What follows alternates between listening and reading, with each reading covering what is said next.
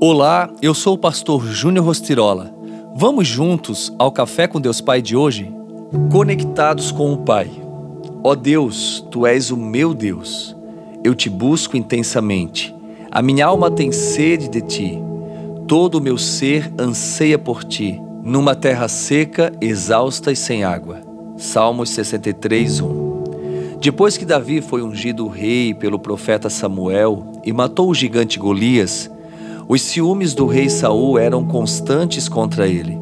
Por diversas vezes, Davi teve que fugir do rei para preservar a própria vida.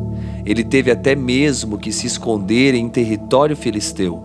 Em uma das fugas das investidas agressivas de Saul, Davi escreveu o Salmo 63. Nesse salmo, ele expressa a intimidade com o pai diante do processo de sofrimento até o cumprimento do propósito divino em dias futuros. Quando você desenvolve intimidade com Deus, passa a ouvir a voz dele. Quando é íntimo do Pai, você conhece Sua palavra, cresce na graça e no propósito do Senhor, compreendendo que até mesmo as coisas desagradáveis não são mero acaso, mas fazem parte de um processo para conduzir você ao seu destino. Como Pai amoroso, Deus o ama e quer ser seu parceiro para capacitá-lo a discernir a vontade dele, a expressar os seus dons espirituais, a fazer coisas muito maiores e trazer a bênção e a transformação ao mundo ao seu redor.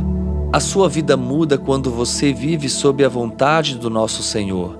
Tudo muda de tal forma que até mesmo seu semblante é transformado não havendo mais pesar nem lamento melancólico diante das contrariedades do dia a dia.